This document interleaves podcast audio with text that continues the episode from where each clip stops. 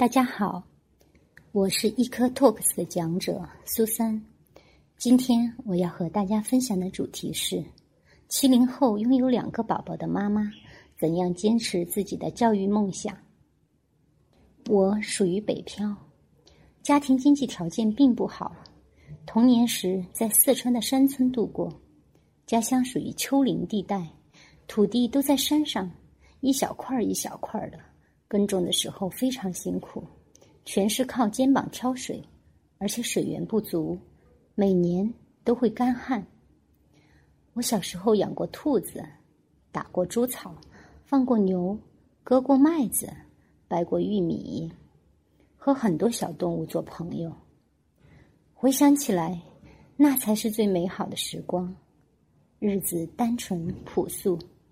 每天与大自然和小动物相依相伴，内心也得到净化，心里被种下了单纯善良的种子，对生命和自然都充满敬畏，也让我格外懂得珍惜和努力。回溯一个人的成长经历，童年是健康人格形成的关键时期，儿童在七岁前是心智发展最快的时期。那时的生活环境、接触的玩伴、父母的养育方式、生活的经历，构成了一个立体的纬度，在内心最深处播下种子，渐渐生根。在北京读书期间，我需要非常努力的找各种机会兼职来养活自己，有时候去做家教，去旅游学校上课，去培训机构上课，给企业做宣传策划等等。我非常喜欢阅读和旅行，因为这是让我精神保持自由最重要的方式。所以有时候为了攒出寒暑假的旅行费用，会同时兼做两份工作。但这样的经历越来越丰富后，慢慢的就发现了自己真正感兴趣的事情。因为当你做的事情能给你带来精神上的愉悦，内心有被肯定和满足，这一定是你。感兴趣的方向，有很多人一生其实都无法找到自己真正感兴趣的事情，而是做着自己认为更擅长的事情而已。所以我还是比较幸运的。而我认为这应该是一种方法，就是在你对世界知道的太少，对自己认知的太少的时候，一定要行动起来，不断尝试不同的方向。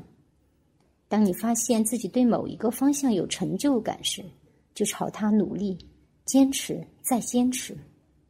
而我的教育梦想，应该说教育的，在内心播下的种子，是通过一次偶然看到的纪录片。一九九八年，在电视上我看到一个德国人到中国支教的纪录片，他叫卢安克，从一九九七年来到中国旅行后。就留下支教，他只身一人，背着一个电脑背包，来到中国广西阳朔的一个偏僻农村支教，把自己的青春、梦想、最美好的人生时光都奉献给了中国许多的留守儿童，陪伴他们一代又一代的成长。卢安克不吃肉，不喝酒，给学生们上课不用课本，也不要报酬。在孩子们眼中，他是最好的朋友、老师，是可以一起爬树、在泥地里打滚的玩伴。在许多人看来，卢安克就像白求恩一样，是能够感动中国的杨雷锋，是很多人的偶像。但在他自己看来，他与其他人一样普通，只是做了自己最喜欢做的事情。他希望给这些没有父母陪伴的孩子更多的关爱和陪伴。更多的，真正找到他们的归属感。卢安克的故事让我的心中有一种深藏的情绪被唤醒，那就是对孩子深深的爱。生女儿之前，我在人人网工作；人人网之前，我在中国的三大门户的其中两个网易和新浪工作过，算是中国第一代互联网人。二零零七年，我的大女儿艾瑞斯出生。我真切感受到了作为母亲的责任，开始非常关注教育，系统的学习了儿童心理学、教育学、社会心理学相关知识，对中国和西方国家的学前教育、基础教育、高等教育有了相对系统的认知。我非常喜欢互联网自由、平等、分享的精神，也深刻知道互联网的力量，所以，在二零一二年小儿子笨出生后，我就明确了自己的事业方向，也就是我的梦想。用科技的力量，将科学的爱传递给更多的孩子，发挥更大的社会价值。二零一二年开始，我对儿童教育行业做相关研究分析，最后给自己定了两条原则，也就是我做教育产品的底线。第一条，必须符合孩子心智成长的天性；第二条，不做应试相关的教育产品。二零一二年，我和以前的同事一起做了一个资讯加在线教育的社区。二零一四年，我加入一个儿童兴趣教育的 O to O 项目，后来项目被收购了。在二零零二年，其实我就开始创业，做了 Do News 茶馆。Do News 是当时中国最棒的科技博客社区。经历了这么多年。似乎自己一直都在创业的路上，但人活着一定要有梦想，否则就很容易被生活的琐碎消磨。生活已经如此苟且，还是要有诗和远方吧。梦想是抵御各种艰难困苦的唯一武器，失去它就失去了精神的引擎和内在的驱动力，就很容易遇到困难妥协、放弃。但我依然坚持。因为心中有爱和梦想。曾经看到过一个网络段子，说中国孩子的学习人生可以简单概括为三个字：小学阶段为盲目的盲，中学阶段是忙碌的忙，大学后则是茫然的茫。作为七七年出生的我，对中国的应试教育有深刻体会。从小学到大学，无论是父母还是老师。还是亲戚朋友关注的都是你的成绩怎么样，考试多少分。在这样高度一致而单一的评价体系里，几乎没有人能摆脱考试机器的命运。个人的兴趣是被严重忽略的。能读上大学的基本都属于学霸，特别是能考上名牌大学，要不就是特别会考试的，要不就是天分真的很高。但。他们都缺乏对社会的认知，被困在象牙塔内，与世界隔绝。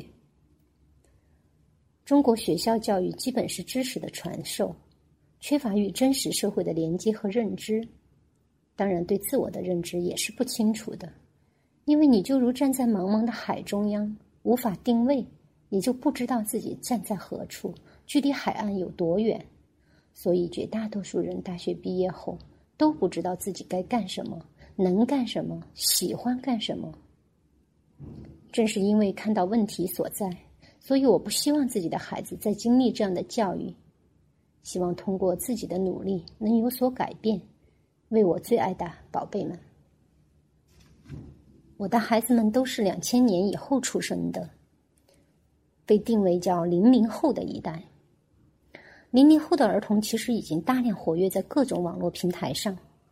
腾讯有报告称，总量超过五千万。他们主要在 QQ、贴吧、四三九九、A 站、B 站等这些不适合他们的地方，与成人混杂在一起。我们都知道，这些地方到处都充斥着黄色信息、网络欺凌、诈骗，孩子们就暴露在这样的环境中，被这些危险处处包裹。作为妈妈的我，非常担心他们在这样的环境中遭受伤害。童年时期的伤害是会影响人一生的，很容易就使他们偏离未来人生的轨道。可是科技发展的趋势，我们是无法拒绝的。我们又无法把孩子们与网络隔绝，那怎么办呢？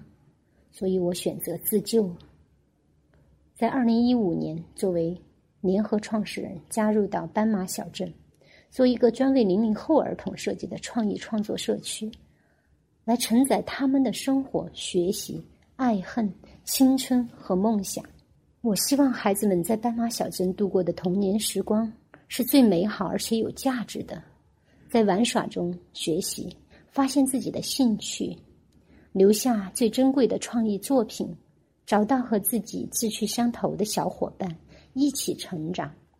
这就是我一个七零后妈妈的教育梦想和创业故事。希望更多的妈妈和爸爸关注斑马小镇。为了我们的孩子更安全、更有益、更有趣的学习和生活，我们一起努力。谢谢大家。